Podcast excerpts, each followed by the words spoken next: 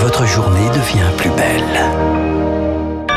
Bon réveil, bonne journée, soyez les bienvenus sur Radio Classique. Nous sommes le mercredi 26 mai, il est 8h.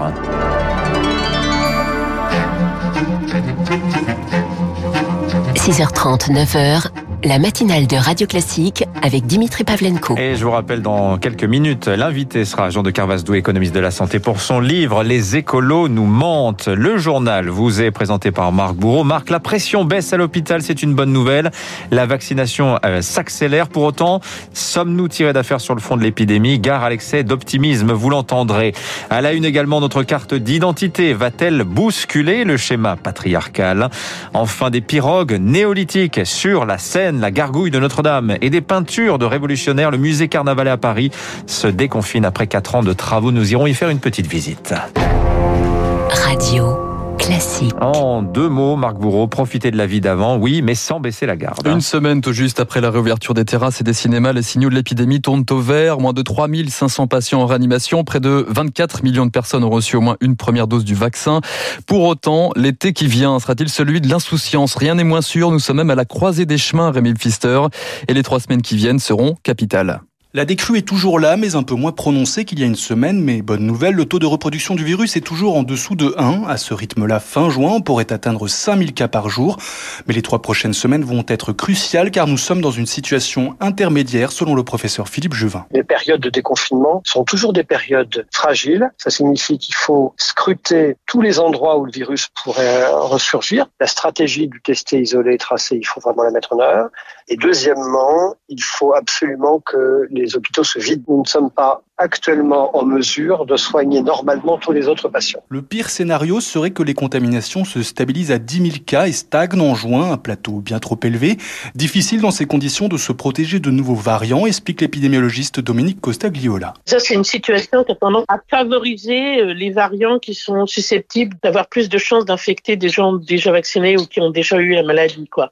Donc, c'est une situation qui pousse le virus dans des choses qu'il a peut-être pas encore explorées en termes de variants. Contrairement au deuxième déconfinement, 10% de la population adulte est vaccinée, mais il faut accélérer au mois de juin, disent les scientifiques.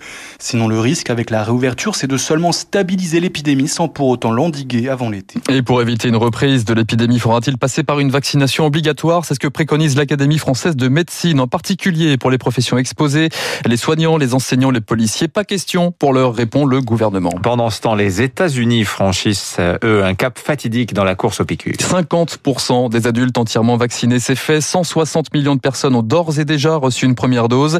L'étape d'après fixée par Joe Biden, le président, c'est 70% le 4 juillet, jour de la fête nationale. Mais au-delà des symboles et de la performance, les États-Unis sont-ils vraiment tirés d'affaire Restons prudents, prévient l'épidémiologiste Antoine Flau. 50%, ça représente certainement un frein sur l'épidémie, il faut penser qu'il faut ajouter des enfants. Et le réservoir des enfants n'est pas vacciné aujourd'hui. Et, ces enfants contribuent aussi à la transmission du virus. Donc il n'y a pas aujourd'hui suffisamment de freins aux États-Unis ou euh, dans presque n'importe quel pays du monde, peut-être à part Israël, pour vraiment espérer jouer ce rôle d'immunité collective bloquante, euh, notamment si euh, le variant indien ou un autre venait contrecarrer des efforts actuels et entraînait des épidémies dans certains États. Et justement, sur la vaccination des plus jeunes, l'horizon se dégage pour Moderna. Le labo va déposer des demandes d'autorisation de son vaccin pour les 12-17 ans dans les prochains jours.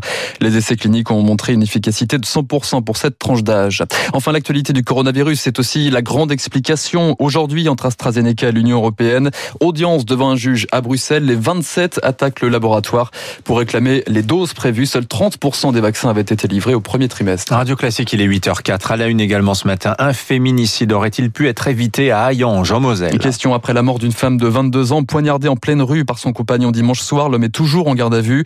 La victime avait porté plainte contre lui à deux reprises ces derniers mois. Pour autant, pas de dysfonctionnement dans les services judiciaires, estime le procureur de la République.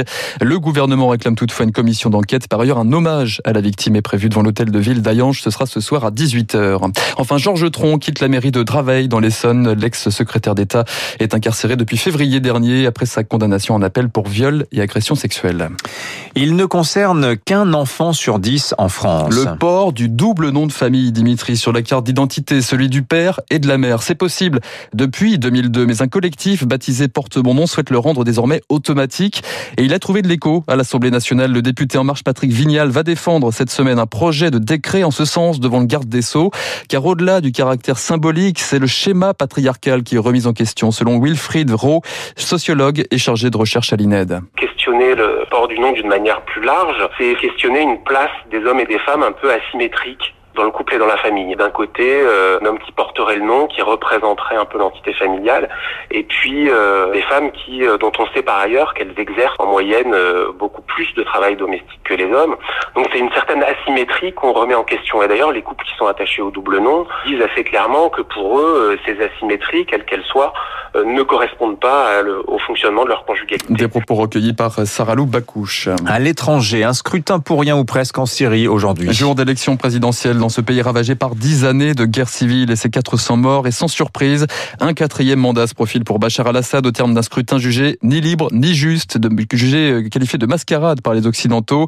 Car après des années de conflits et de règne sans partage, l'opposition est en lambeaux selon Antoine Mariotti, grand reporter à France 24. Elle existe vaguement sur le papier, mais dans la réalité, elle n'existe plus, elle n'a aucun poids, plus personne n'en parle, plus personne ne sait qui la dirige, elle n'est plus reçue par tous les grands ministres des grandes chancelleries du monde entier. Malheureusement, elle a été réduite complètement à peau de chagrin par les résultats de la guerre, tout simplement, où elle a été euh, écrasée en grande partie sur le terrain.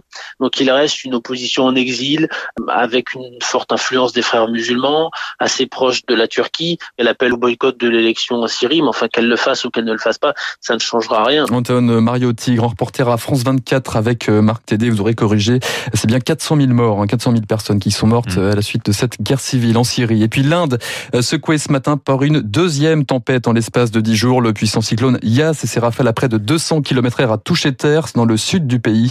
Et les autorités alertent sur des risques de raz-de-marée et d'inondation. Enfin, le plus vieux musée de Paris retrouve ses visiteurs. Quatre ans que le musée Carnavalet n'avait pas vu l'ombre d'un visiteur. L'institution qui retrace l'histoire de la capitale rouvre ses portes après des années de rénovation. Inauguration cet après-midi par la maire de Paris, Anne Hidalgo. Ouverture au public samedi prochain. Mais Victoire Fort, notre journaliste, a eu la chance de jeter un œil sur une collection prestigieuse. Böse. Donc ici, on se trouve au sous-sol euh, de l'hôtel Carnavalet. Rénové du sous-sol au plafond pour accueillir des siècles d'histoire. Juliette Tenré, conservatrice. Donc là, on est autour de la pirogue néolithique qui provient du site de Bercy et qui permet de documenter un des premiers habitats euh, des Parisiens. Le parcours est chronologique. Il y a la gargouille de Notre-Dame qui est présentée ici en majesté. Au fond, deux fragments de bras de rosace. Le temps passe et les centres de pouvoir changent. 1789, c'est à Bastille C'est une chronique euh, vraiment jour par jour de la Révolution française, des sculptures, des peintures, mais aussi euh, énormément de petits objets qui ont appartenu à des révolutionnaires. Vous avez aussi une très belle Entrons à présent dans une demeure parisienne au XVIIIe siècle. La petite niche à chien. Marie-Laure Deschamps, autre conservatrice du musée. C'est pas parce que le musée était fermé qu'on ne continuait pas. Au contraire, c'était une petite ruche hein, et on était tous à restaurer des œuvres, à faire des recherches. Un de nos axes majeurs actuellement, l'acquisition de collections plus récentes. La dernière œuvre du parcours, c'est un, un, ensemble de photographies euh, lors de la période du confinement. Prévoyez plusieurs heures de visite. La collection permanente et gratuite. Et donc rendez-vous samedi prochain pour les visiteurs. Enfin, ça bouge aussi au Louvre ce matin, Dimitri. Laurence Descartes, l'actuelle directrice d'Orsay, va prendre la tête du plus grand musée du monde. Ce sera en septembre prochain. Laurence Descartes remplace Jean-Luc Martinez. allez dans les musées à Paris si vous avez la chance de pouvoir vous y rendre. Il n'y a pas grand monde en ce moment. Le fait qu'il n'y ait pas de touristes, c'est un vrai plaisir. Ah non, mais je vous assure, euh, déambuler dans les, euh, dans les allées du Louvre avec, avec 10 mètres carrés par personne, c'est vraiment un luxe. Merci Marc Bourreau. 8h09, restez avec nous dans un instant.